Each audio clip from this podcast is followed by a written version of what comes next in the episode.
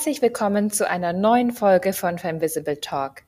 Ich bin Kerstin Schiefelbein und heute ist Christine Bleeks, Vorständin und Gründerin von Tausche Bildung für Wohnen, meine Gästin. Ein Sozialunternehmen zu gründen, in diesem Fall einen Verein, ist eher noch was Besonderes und vielleicht nicht die typische Gründungsgeschichte. Umso spannender, dass Christine uns hier ihre Einblicke gewährt. Wir sprechen über Mama Power, von der Teenager-Mama zur Unternehmerin. Und genau diese Situation hat sie alles gelehrt, was sie für ein Unternehmertum braucht. Social Entrepreneurship, was es heißt, ein Geschäftsmodell zu haben, das sich eigentlich aus öffentlichen Mitteln finanziert, aber halt doch nicht. Oder vielleicht auch das nie endende Fundraising. Selbstverantwortung, eine Unternehmenskultur, die es schafft, junge Erwachsene und Mitarbeiter gleichermaßen und vor allen Dingen auch durch Überforderung in die Selbstverantwortung zu bringen. Und wir sprechen über Durchhalten, wie es gelingen kann, dass ein Nein kein Nein ist und trotz hoher Hürden und unflexibler Prozesse aufgeben niemals eine Option sein kann. Freut euch auf eine Episode, die voller Mut und Inspiration ist, seinen eigenen Weg zu gehen, egal was andere sagen und empfehlen von dem her, hört rein, auf die Plätze, sichtbar, los.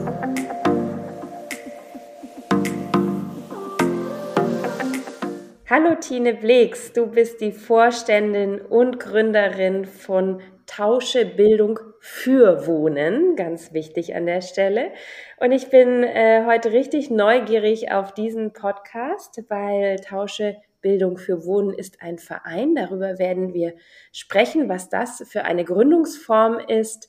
Aber zunächst wollen wir dich einmal kennenlernen und ähm, springen einfach mal mit unserer Eingangsfrage rein.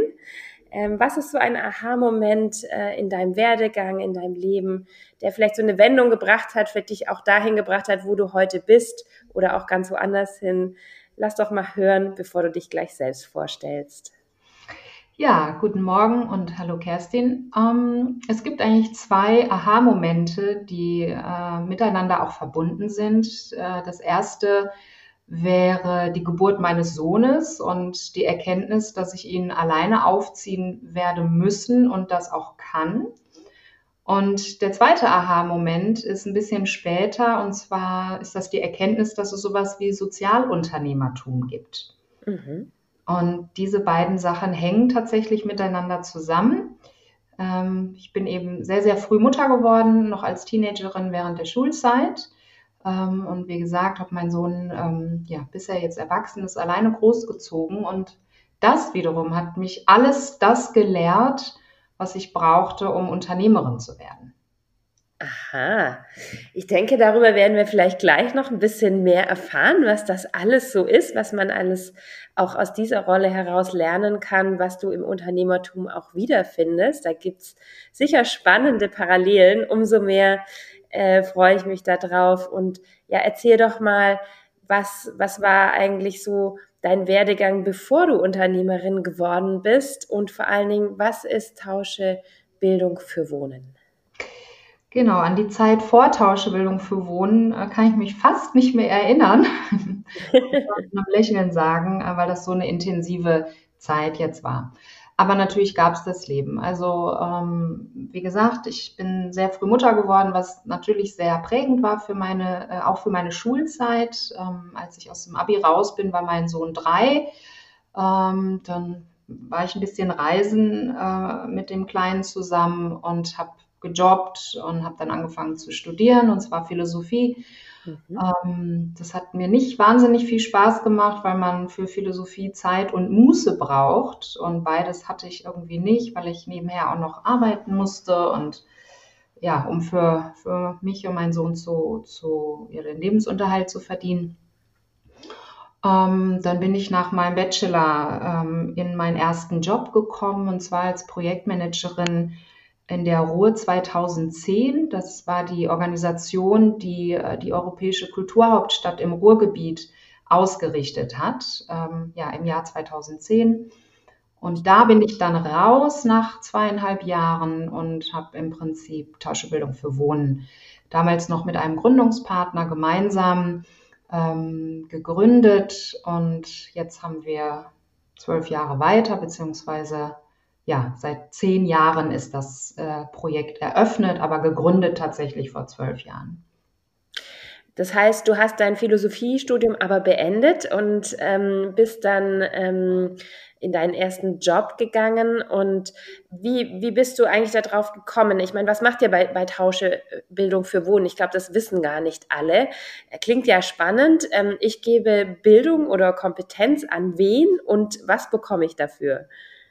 Genau, also ja, ich habe mein Philosophiestudium beendet und weil mir das zu viel Kopf war, äh, haben mir da die Füße und die Hände gefehlt, weil ich eigentlich immer lieber was mache, als nur drüber zu reden. Ähm, und das kam, das hat mich dann im Prinzip schicksalsmäßig dazu geführt, mit meinem ehemaligen Gründungspartner, ähm, der als Türke, als, als Kind türkischer Einwanderer ähm, hier aufgewachsen ist, und zwar in Duisburg-Marxloh, einem Stadtteil, der vielleicht vergleichbar ist mit der Geschichte von Neukölln auch. Ähm, der ist dort aufgewachsen und hat eben erlebt, wie es ist, wenn man, und ich mache jetzt Gänsefüßchen, den falschen Namen trägt, die falsche Religion hat, aus der falschen sozialen Schicht kommt, im falschen Stadtteil geboren ist. Also lauter äh, aus Sicht der Mehrheitsgesellschaft negative Vorzeichen vor der eigenen Biografie. Mhm. Ähm, dann, äh, wenn ich auf meine Biografie komme, ähm, hatte ich ein paar mehr wieder von der, von der Mehrheitsgesellschaft betrachtet positive Attribute. Äh, nichtsdestotrotz als alleinerziehende äh, Teenagermutter ähm, hat man mir geraten, doch bitte in dieser Rolle eigentlich zu bleiben und damals Sozialhilfe zu beantragen und die Schule nicht fertig zu machen. So. Wow. Also aus diesen zwei, aus diesen zwei biografischen Hintergründen im Prinzip ähm, äh, darauf basiert Tauschebildung für Wohnen. Und ähm, ja, was machen wir? Da ist eigentlich der Name Programm. Das heißt, wir sind ähm, in benachteiligten Stadtteilen, äh, die strukturell eben abgehängt sind, äh, was meistens aus politischen Gründen der Fall ist. Und ähm, äh, bieten. Das wenn ich da einhaken darf, was ja. heißt aus politischen Gründen für dich an der Stelle? Äh, genau, ich schiebe das immer so ein, weil die Stadtteile, die strukturell benachteiligt sind und die Menschen, die dort äh, wohnen, die haben das ja nicht extra gemacht und haben sich dazu entschlossen, einen Stadtteil, ich sage jetzt mal, herunterkommen zu lassen, sondern das ist ein politischer entweder Unfall, mhm. das ist mhm. politisch so gewachsen, ähm, beziehungsweise es ist so gewachsen, weil politische Entscheidungen und Fehlentscheidungen getroffen wurden. So. Okay. Ich sage das immer ganz, äh, ganz stark so, weil die Menschen, die in Stadtteilen wie Neukölln oder Marxloh ähm, oder in den anderen Stadtteilen leben, in denen wir aktiv sind, ja ähm, extrem stark ähm, stigmatisiert werden. Und das ist etwas, wogegen ich mich eben auch einsetze und da auch ein Wissen schaffen möchte, ähm, dass äh, Eltern beispielsweise aus diesen Stadtteilen natürlich trotzdem das Beste für ihre Kinder wollen und nicht unbedingt sehr gerne in diesen Stadtteilen leben. Deswegen schiebe ich das immer so ein, das ist mir okay. sehr wichtig. Okay. Ja, was machen wir in den Stadtteilen? Wir gehen ganz bewusst eben in diese Stadtteile, die strukturell eben äh, Schwierigkeiten haben und bauen dort ein Tauschgeschäft auf. Und zwar mhm. ähm, erhalten wir von Immobilienunternehmen mietfrei Wohnungen, die uns zur Verfügung gestellt werden zu diesem Zweck. Dort richten wir WGs ein mhm. und laden dann junge Erwachsene ein, dort mietfrei zu leben. Ähm, bei den jungen Erwachsenen handelt es sich äh, um äh, Absolventinnen von der Schule, also Abiturienten oder eben Schüler und Schülerinnen, die bei uns einen Bundesfreiwilligendienst ähm, absolvieren können ähm, es können auch Studierende bei uns leben und die bilden wir zu sogenannten BildungspartInnen aus. Mhm. Das sind Mentoren, Bildungsmentoren und die wiederum kümmern sich dann um Kinder aus dem Kiez und zwar in ähm, einer sogenannten Tauschbar, die wir einrichten. Das kann man sich vorstellen wie, wie eine OGS Deluxe. Mhm. Was das heißt, ist eine OGS? Ein, ein offener Ganztag ah, äh, okay. wo Kinder nach der Schule hingehen können. Und äh, ja, wer Kinder hat, äh, weiß, dass das eher eine Verwahranstalt ist. Ähm, auch wieder nicht, weil die Mitarbeitenden das so wollen, sondern weil einfach ähm, das auch wahrscheinlich politische äh, Fehlentscheidungen wieder sind. Ähm, in den normalen OGS gibt es ein Betreuungsverhältnis meistens, wenn es gut ist, 1 zu 18, wenn es schlecht läuft, 1 zu 25. Mhm. Ich sage, bei uns ist es Deluxe, weil wir ein Betreuungsverhältnis von 1 zu 4 haben. Das heißt, ein Bildungspate, eine Bildungspatin kümmert sich um vier Kinder. Okay. Und, ähm, dort werden dann die Hausaufgaben betreut. Es gibt Lernförderung, Lernunterstützung, ähm, ganz starker Fokus auf das Thema Sprache. Mhm. Ähm, die Kinder bekommen zu essen, eine Freizeitbetreuung. Wir haben in den Ferien geöffnet und machen ähm, Ferienbetreuung. Mhm. Immer alles ganz, ganz stark fokussiert auf ähm, Beziehung, also auf die Beziehungsarbeit und auf Augenhöhe ähm, mit den Kindern. Und okay. so können wir pro Standort ungefähr 60 bis zum Teil in Marxloh betreuen wir 100 Kinder äh, am Standort. Ja, und sind jetzt in fünf Städten im Ruhrgebiet unterwegs. Also wie alt sind die Kinder da? Sind es Grundschulkinder oder? Genau, die Kinder sind zwischen der ersten und siebten Klasse ah, ja. und kommen eben dann nach der Schule zu uns gelaufen und ähm, ja, finden bei uns eigentlich so ein zweites Zuhause. Okay. Und diese Bildungspaten, ähm, die auch bei euch wohnen, also es sind ja eigentlich zwei Be Betreuungsaufträge. Einmal die WGs, wo eure Bildungspaten wohnen. Ich weiß nicht, wie betreuungsintensiv die so sind. Ähm, und dann gibt es ähm, die Kinder, die ihr selbst oder die eure Bildungspaten betreuen und ähm, wahrscheinlich aber auch noch Mitarbeiter von euch, die die ganze Einrichtung ist ja auch äh, wie ein Mini-Unternehmen nochmal im Unternehmen ähm, auch führen. Ähm, wie, wie funktioniert dieser Dreiklang? Das sind ja sehr unterschiedliche Programme. Ja, danke, dass du das fragst. Genau, wir haben äh, natürlich nicht nur die Kinder im Fokus und deren Entwicklung, sondern ganz genau auch die jungen Erwachsenen, die Bildungspaten und Patinnen. Das sind, wie gesagt, junge Leute, die gerade ihren ersten Schritt raus von zu Hause machen. Mhm. Und ähm, auch die äh, sind im Prinzip unsere Zielgruppe, die wir ganz eng begleiten, weil unser Anspruch ist es, dass wir ähm, die, die sind meistens so für ein bis anderthalb Jahre bei uns, dass wir sie dahin begleiten, zu wissen, was ist eigentlich mein nächster Schritt im Leben. Mhm. Ähm, das machen wir so. Wir haben ein sehr intensives Lern- und Entwicklungsprogramm.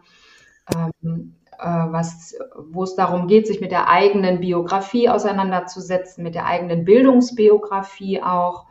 Ähm, wie bin ich geprägt? Dann geht es um gruppendynamische Prozesse, da, das machen wir über äh, Theaterpädagogik. Und dann geht es um ganz pragmatische Sachen, wie wohne ich eigentlich mit anderen zusammen, die ich vielleicht vorher auch nicht kannte. Ähm, wie geht das eigentlich? Wie mhm. übernehme ich Verantwortung für mich und dann im Zuge dessen auch für äh, noch schwächere, also für die Kinder. Also okay. Also da passiert ganz, ganz viel und wir bereiten sie sozusagen ähm, ja darauf vor, ganz individuell herauszufinden, möchte ich studieren, was möchte ich studieren, möchte ich eine Ausbildung machen, brauche ich noch ein bisschen Zeit für was anderes. Und da geht es eben ganz stark darauf, äh, darum, in die Selbstverantwortung zu kommen. Okay. Und jeder Standort, wir haben, wir haben fünf Standorte im Ruhrgebiet und jetzt seit äh, vergangenem Sommer auch einen in Hamburg, ähm, werden immer von, einer, äh, von einem zweiköpfigen Standortleitung-Team geleitet. Ähm, genau, die eine Person kümmert sich vor allem um das Pädagogische und die andere ist so das Rückgrat am Standort ähm, und hält den Kontakt quasi zur, zur Zentrale. Mhm. Und was sind da so die, ähm, wie soll man das jetzt sagen, ähm, was stellt ihr fest? Also was, was macht diese Konstellation zwischen den Bildungspaten und den betreuten Kindern da auch so besonders? Ich meine, diese Bildungspaten haben ja auch ein bisschen eine eigene Agenda. Du hast es gerade schon gesagt, im Zweifel studieren sie. Das ist ja für sie auch kein Fulltime-Job. Ähm, die starten gerade ins selbstständige Erwachsenenleben, machen sich unabhängig, haben selber viele Themen und gleichzeitig haben sie noch einen Auftrag, ähm, was diese Kinder angeht. Ähm, wie, was macht diese Konstellation so besonders und warum funktioniert es so gut und was, was passiert da eigentlich in dieser Beziehung? Mhm. Genau, also Da passiert ganz viel. Ähm, zunächst mal kann man ja feststellen, dass es eine total überfordernde Situation ist. Ich ziehe aus zum ersten Mal von zu Hause, treffe auf fremde Gleichaltrige, äh, soll jetzt plötzlich wissen, wie Leben und Wohnen geht. Das können tatsächlich viele nicht. Ähm, also ich muss für mich Verantwortung übernehmen und gleichzeitig für jetzt Kinder und werde von den Kindern, das ist total schön immer zu sehen, ähm, die werden sofort adoptiert. Also die Beziehungsarbeit geht meistens oder sehr stark von den Kindern aus, weil die einfach so hungrig sind auf ähm, Aufmerksamkeit und Beziehung. Mm, und wir begleiten, also wir begleiten diesen Prozess äh, ganz engmaschig pädagogisch. Wie geht eigentlich Beziehung auf Augenhöhe, gleichwürdige Beziehung, äh, meinen wir damit.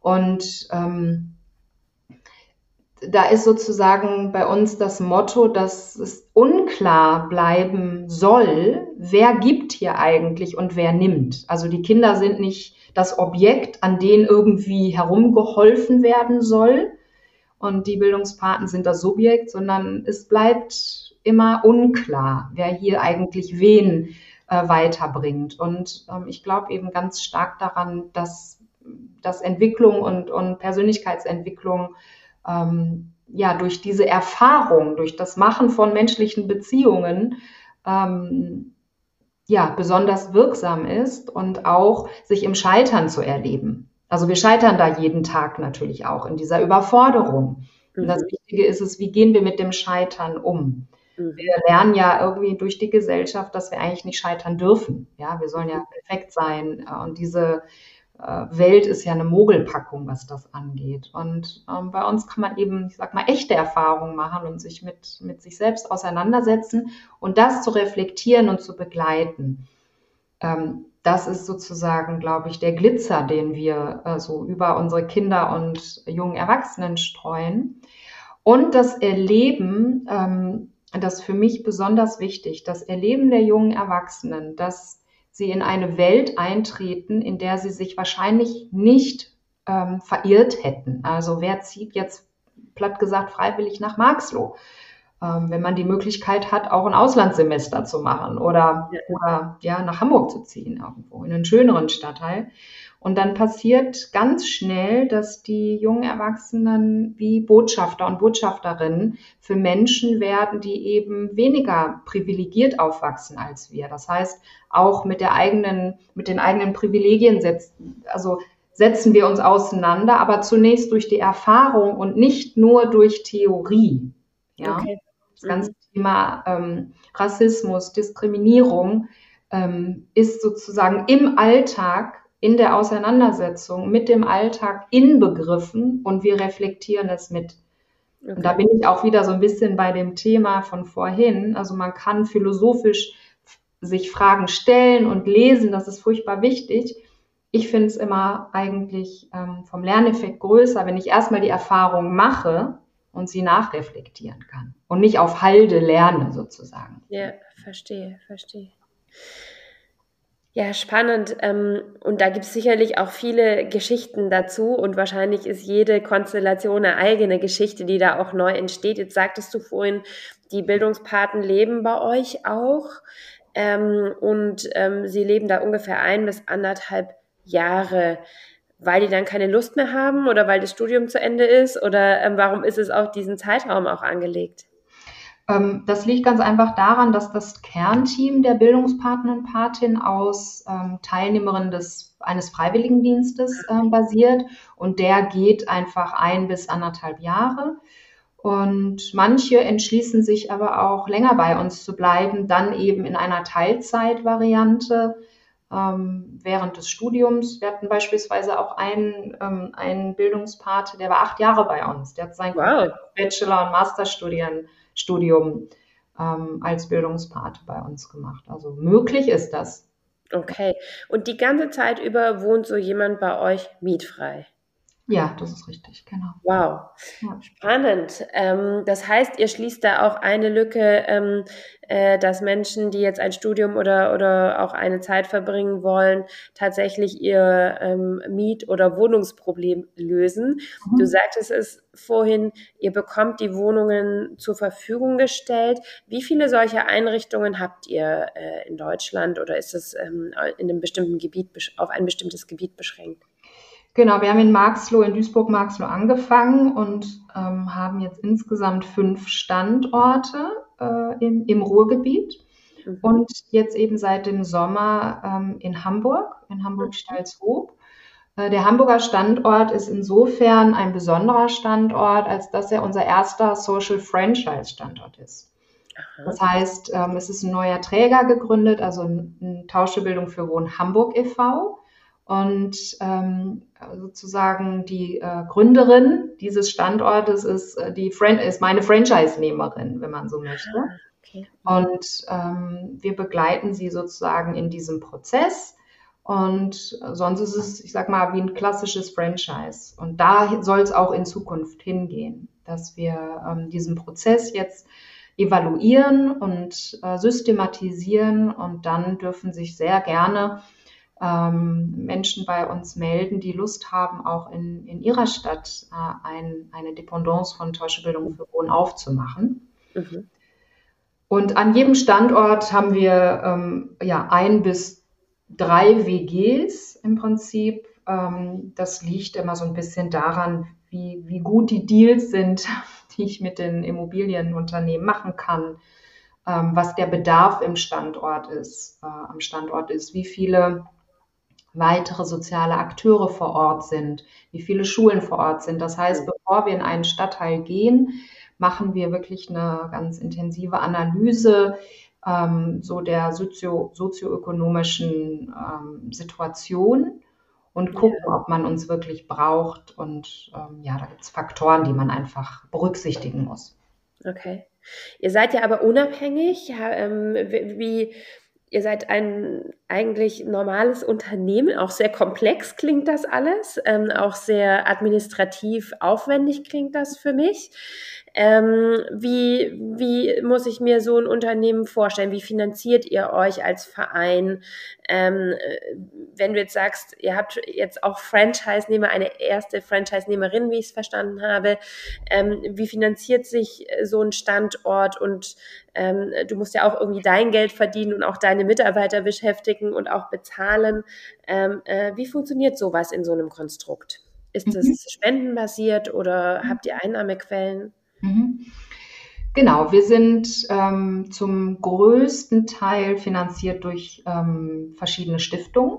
Okay. Ähm, das nimmt so den, den größten Teil ein. Äh, wir erhalten aber auch ähm, äh, Spenden von Unternehmen, von Privatpersonen ähm, oder allgemein fassen wir das unter Zivilgesellschaft, also auch sowas wie so äh, Clubs wie äh, Rotary Alliance, also die die sich das zur Aufgabe gemacht haben. Dann ähm, haben wir ganz, ganz, ganz wenige öffentliche Förderungen. ähm, das hat einen Grund, warum wir da so wenige nur sind und ich das auch nicht stark fokussiere.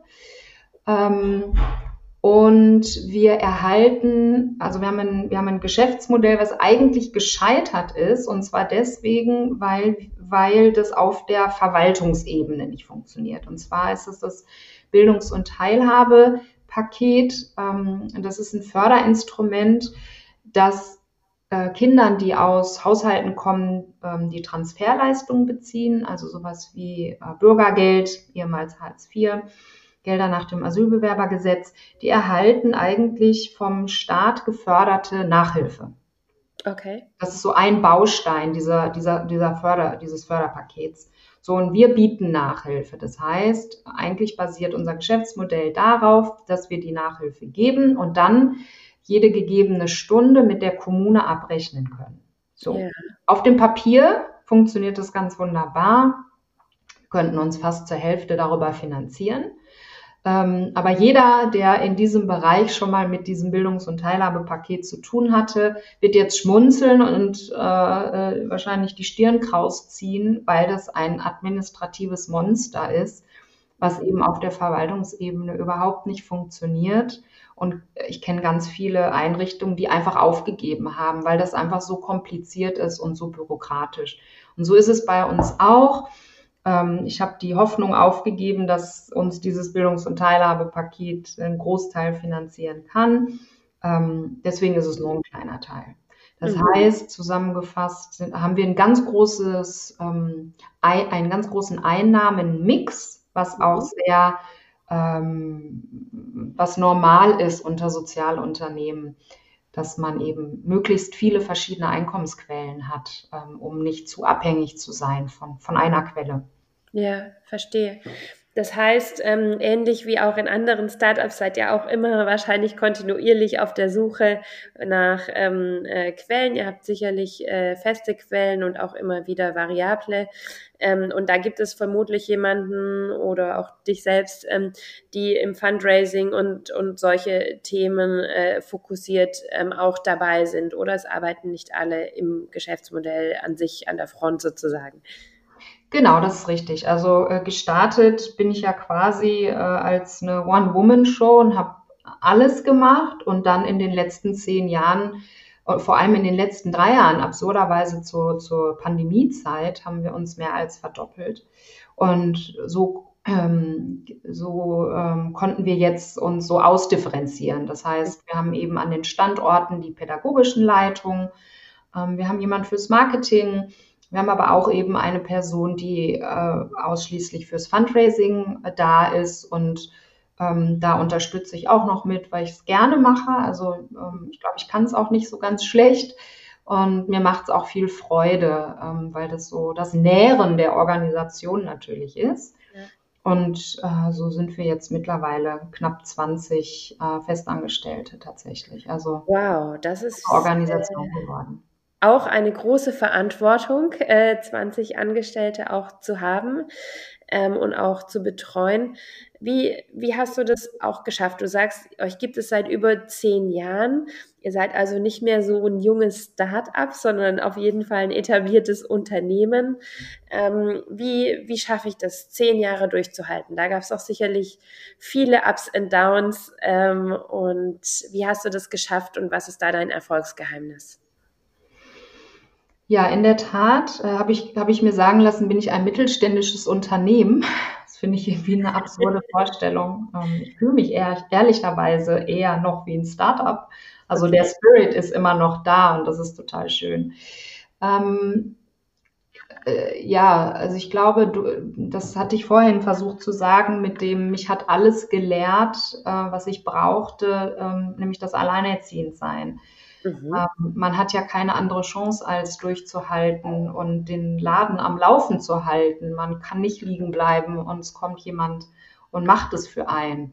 Und ich glaube, ich habe da sozusagen die Muskeln entwickelt, ähm, äh, nicht aufzugeben. Also für mich war Aufgeben nie eine Option und ähm, vielleicht auch ein bisschen zu doll. Also wenn man meine Familie fragt äh, oder meine Freunde, dann ähm, wird sich da schon manchmal gewünscht, dass ich es mal irgendwie ruhiger angehen lasse oder auch mal was liegen lasse. Das fällt mir sehr schwer.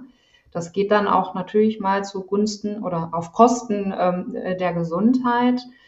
Ähm, und ja, also Durchhaltevermögen braucht man, aber kann man auch lernen, glaube ich. Es ist einfach wie ein, wie ein Muskel. Okay. Ja, viel trainiere, dann, dann geht das auch. Ähm, ja, und wie, wie schafft man zehn Jahre? Also durch Durchhaltevermögen, durch Sturheit. Ich habe auch, glaube ich, einfach so einen, äh, in Anführungsstrichen, so einen weiblichen Autismus, dass ich einfach nicht aufgeben möchte. Und je größer der Widerstand, desto doller will ich es erst recht, sozusagen. Okay. Und dann muss man ganz klar sagen, habe ich ein wahnsinnig tolles Team. Also wir sind eine ganz, also eine ganz tolle, super aufeinander abgestimmte Organisation im Werden noch. Das mhm. war allerdings auch eine große Herausforderung, eben in so kurzer Zeit so zu wachsen. Okay. das ist auch eine sehr wichtige Erfahrung. Ich war da überhaupt nicht darauf vorbereitet, was es bedeutet, von so einem fünfköpfigen Team plötzlich ja 20 ähm, Menschen um mich herum zu haben. Und ähm, das macht mir aber auch mittlerweile sehr viel Freude, äh, diese Organisation ähm, mit einer gewissen Kultur äh, auch aufzubauen, mit einer Haltung. Das ist bei uns total wichtig, also wie wir miteinander arbeiten, wie wir umgehen miteinander. Mhm. Und ähm, da ist das Wie, finde ich, fast wichtiger als das Was. Mhm. Mhm. Also mit einer hohen ähm, Fehlerkultur, also das Scheitern ähm, und Fehler machen, äh, weil danach ist man meist aufmerksamer, ja. äh, gehört total mit dazu. Ähm, und dass es für mich ganz, ganz wichtig ist, dass jeder seinen eigenen Bereich sich wirklich zu eigen macht. Ja, ich mhm kontrolliere nichts. Ich gebe wenig vor, sondern das ist wirklich eher ähm, haltungs- und visionsbasiert. Und ich möchte, dass jeder selber denkt und nicht irgendwas nachplappert oder, oder so. Ähm, ja, das kann auch eine Überforderung sein. Nicht jeder kann und möchte ähm, so eine große Eigenverantwortung haben. Aber wenn wir das von unseren Bildungspatinnen und Patinnen verlangen, äh, wenn sie ins Erwachsenenalter starten und auch von den Kindern ähm, wollen, möchten wir möchten ihnen ja beibringen, in die Selbstständigkeit langsam zu kommen, damit sie ähm, in der Lage sind, über ihr Leben selbst Entscheidungen zu treffen. Also ja. Ich glaube, das ist, das ist die einzige Freiheit oder das ist der, die Grundlage für Freiheit, dass ich in der Lage bin, ähm, über mein Leben selbstständig Entscheidungen zu treffen und nicht zum Beispiel von Stadtteilgrenzen beengt werde, von meiner, ähm, von meinem Sozialstatus mhm. ähm, oder äh, weil ich, äh, weil ich keine Möglichkeit hatte, äh, ein gutes Bildungssystem zu genießen. Und so ist es ja, muss man mhm. ja leider sagen. Davon werden wir Menschen ja begrenzt. Genau. Und deswegen zieht sich das bei uns so als roter Faden durch die ganze Organisation ist, sozusagen in die Selbstständigkeit zu kommen, in die Eigenständigkeit und Selbstverantwortung. Das ist bei uns ganz wichtig. Okay. Ja, also ich glaube, ähm, du sprichst auch vielen aus der Seele, die auf jeden Fall schon länger in der Selbstständigkeit sind, die auch äh, Dinge erleben, was Durchhalten auch heißt und, und, und wie anstrengend es auch ist, sich immer wieder in so einer agilen Organisation selbst verändern zu müssen, selbst wieder eigentlich schon voraus zu sein, obwohl man erst die Chance hat, mitzuwachsen, wenn es auch dann soweit ist. Ähm, die meisten Erfahrungen hat man ja vorher auch noch nie selbst gemacht, sondern macht die dann gemeinsam. Ähm, und das äh, beobachte und höre ich natürlich auch immer wieder von Jungen als auch Gründerinnen aus der zweiten, sage ich mal, Karrierephase. Das äh, unterscheidet sich da nicht sehr groß. Gründen wird ja oft als sehr elitär betrachtet ähm, und ähm, es stimmt ja auch, dass Gründer oftmals auch aus einer gewissen ähm, sozialen ähm, Umgebung kommen. Ähm, du hattest sicherlich jetzt nicht die komfortabelsten Voraussetzungen äh, zu gründen und auch dieses Risiko einzugehen. Klappt das, klappt das nicht?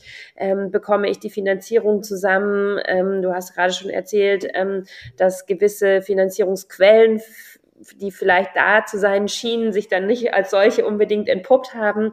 Wenn du jetzt anderen Frauen, allen, die interessiert sind, äh, zu gründen, aber vielleicht denken, hm, ich habe da nicht das Sicherheitsnetz, ich bin eigentlich ähm, ja vielleicht nicht äh, in der Lage, da jetzt groß, große Summen zu investieren. Warum denkst du, sollte man es trotzdem machen? Was, was, was war bei dir der Antrieb und was würdest du den Menschen raten, die vielleicht eine tolle Idee haben, sich aber noch nicht so richtig trauen, weil sie denken, sie haben die Voraussetzungen oder das Umfeld dafür im Moment nicht? Hm, also ich weiß nicht, ob ich jemand empfehlen würde, den gleichen Weg zu gehen, äh, wie, wie meiner das war. Ähm, kann das jetzt mit meinem Sohn diskutieren. Jetzt ist er erwachsen. Der hat natürlich auch ein bisschen darunter gelitten, dass ich nicht äh, so viel dann da war. Äh, deswegen ist das vielleicht ein eher zweifelhaftes Konzept. Ähm, das Allerwichtigste, weit abgeschlagen vor irgendwas anderem ist, ob ich das will. Mhm. Das ist die allerwichtigste Frage. Wenn ich was richtig doll will, ähm, dann schaffe ich auch jede, jede, jede, Hürde und jeden Stolperstein. Ähm, und das Geld, klar, super wichtig, ganz überhaupt mhm. keine Frage. Ohne Geld kann ich nicht viel machen. Aber das ist immer noch totale zweite Stelle sozusagen. Die erste Stelle ist, will ich das? Mhm. Das muss wirklich, wirklich sehr weit vorne ähm, im Rennen sein. Ähm, und dann folgt der Rest. Okay. Weil dann schaffe ich es auch möglich zu machen, auch wenn es irgendwie unmöglich erscheint. Mhm. Und ich glaube, das ist so der einzige, ich gebe nicht so gerne einen Rat, muss ich sagen. Ähm, aber das ist so das einzige Prinzip äh, vielleicht, was, äh, ja, was ich jemanden zurückgeben oder anbieten äh, kann, zu sagen, mhm. wie sehr willst du das? Mhm. Und dann folgt, der Rest folgt einfach ähm, daraus, weil ja, wenn ich wirklich was will, kann ich alles eigentlich möglich machen. Man sollte sich nie mit einem Nein ähm, sozusagen abkanzeln lassen, weil das ist was, was man, das ist vielleicht doch noch eine zweite Erfahrung, die ich weitergeben kann. Ähm, ich habe so, so oft gehört, nö, das geht nicht oder das, das hatten wir noch nicht oder nee, das, da, da gibt es kein Formular oder da gibt es keinen Prozess. Yeah. Ähm, und das ist eigentlich das Spannende dann daran, dass man auch sein Umfeld, also sowohl eine Finanzbehörde, ein Steuerberater, ähm, eine Buchhaltung ähm, oder ähnliche, plötzlich ins Denken wieder kriegt. Ja, dann macht es mir doch möglich, bitte. Mhm. Ja, also, und sich nicht von einem Nein ähm, abkanzeln zu lassen. Okay. Ich finde, das ist ein wunderbares Schlusswort für diesen Moment. Ich glaube, es gibt da noch ganz viele Themen ähm, um dich herum. Du bist sicherlich auch ansprechbar über LinkedIn für alle, die äh, da jetzt noch Fragen haben oder sich vielleicht auch für euch interessieren und mehr erfahren wollen. Ähm, von dem her fühlt euch alle gerne aufgefordert, ähm, da nochmal äh, tiefer auch einzusteigen. Und wenn ihr vielleicht auch äh, Tauschebildung für Wohnen unterstützen wollt, ich denke, dafür seid ihr immer offen und auch ansprechbar. Ja, Tine, lieben, lieben Dank für diesen Einblick in ein Sozialunternehmen in, dem, in der Form eines Vereins hier, den Impact, den ihr macht. Ganz großes Lob, dass du diesen Weg gegangen bist und ähm, hier auch tatsächlich einen großen Unterschied machen kannst, zusammen mit deinem ganzen Team. Das hat mich wirklich sehr berührt und auch gefreut zu hören, wie sowas funktionieren kann und ähm, aber auch natürlich wieder zeigt, dass es sehr individuelle Biografien sind, die dahinter stecken und ohne die es eben nicht funktionieren würde. Und deshalb da schon mal ein großes Dankeschön an dich und auf jeden Fall auch danke, dass du dir heute die Zeit genommen hast. Ja, ich danke dir für die Einladung und bis bald. Bis ganz bald. Das war eine weitere Folge von Femvisible Talk. Ich hoffe, ihr fühlt euch inspiriert, ermutigt und habt genauso viel Spaß wie ich. Abonniert uns gerne auf den üblichen Kanälen, überall dort, wo es Podcasts gibt. Und lasst euch über neue Folgen informieren. Danke, dass ihr euch heute die Zeit genommen habt. Und wenn ihr mögt, hören wir uns in der nächsten Folge wieder.